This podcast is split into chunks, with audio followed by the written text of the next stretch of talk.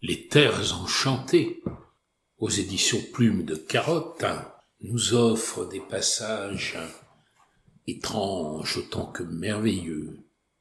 En voici quelques-uns. Très peu dans cet ensemble foisonnant. Des nains fort discrets. La plupart des nains et des lutins sont attachés aux dolmens et autres sépultures de nos lointains ancêtres.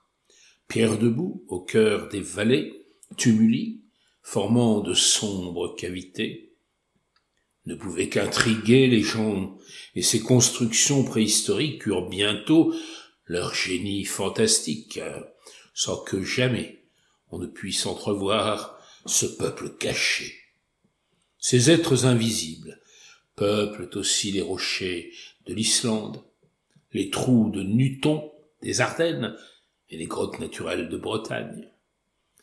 Les farfadets de la vallée de l'Aigré dans les Deux-Sèvres se cachaient eux dans les cavernes, effrayant les femmes qui y venaient pour filer et profiter de leur fraîcheur.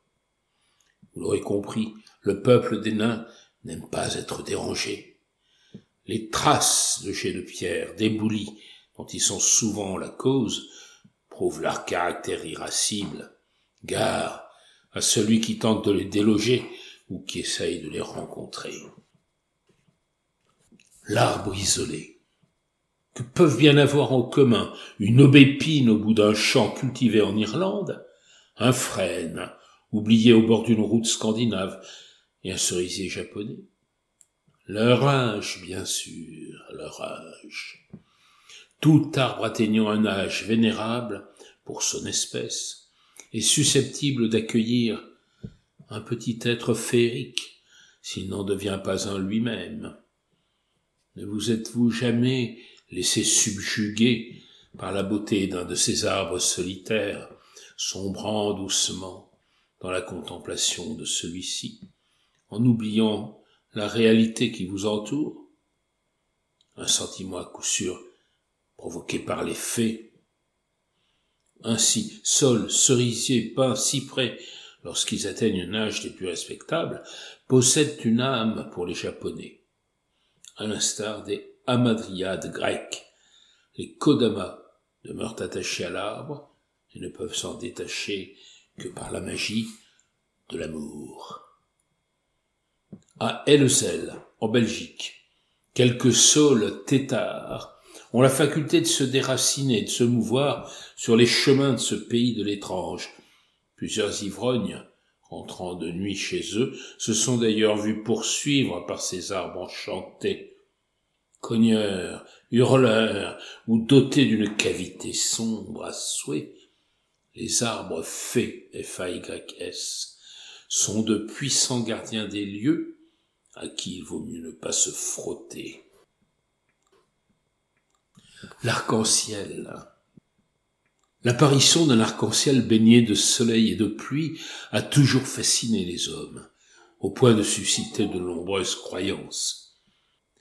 La plus célèbre d'entre elles évoque des richesses reposant au pied de chaque ruban irisé.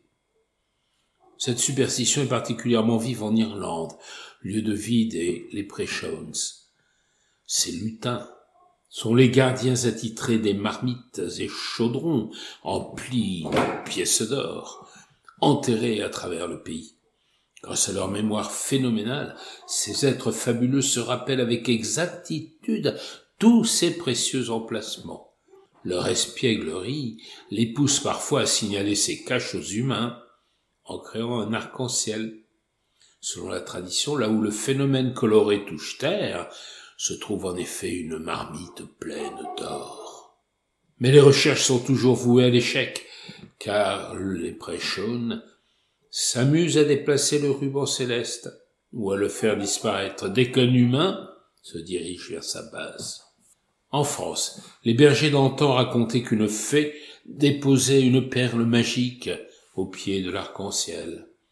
Façonner de ses mains ce précieux objet égalait toutes les richesses de Charlemagne.